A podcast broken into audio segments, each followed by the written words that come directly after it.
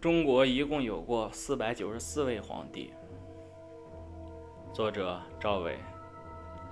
自公元前二二一年秦始皇称帝开始，至一九一二年溥仪在辛亥革命后宣布退位期间的两千一百三十二年，我国共产生封建王朝皇帝四百九十四人，其中未在位死后被追封为皇帝的七十三人。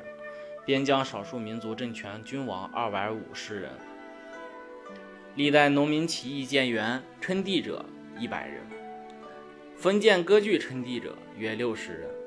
另外还有一个值得一提的君王，即中华帝国皇帝袁世凯。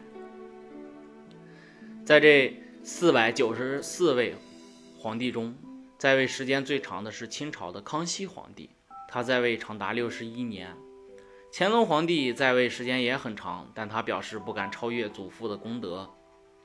在位六十年后，主动退位，当上了太上皇。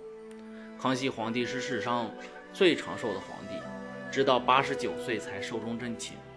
位居长寿皇帝第二位的是南朝梁武帝萧衍，他活到了八十六岁。在所有皇帝中，年龄最小的是东汉商帝，他不到一岁继位，八个月后便夭折了。还有一位境况更凄惨的皇帝，便是金朝末代的完颜承麟。他刚刚当上皇帝，就被入城的蒙古军杀死了。从继位到被杀还不到半天，是史上在位时间最短的皇帝。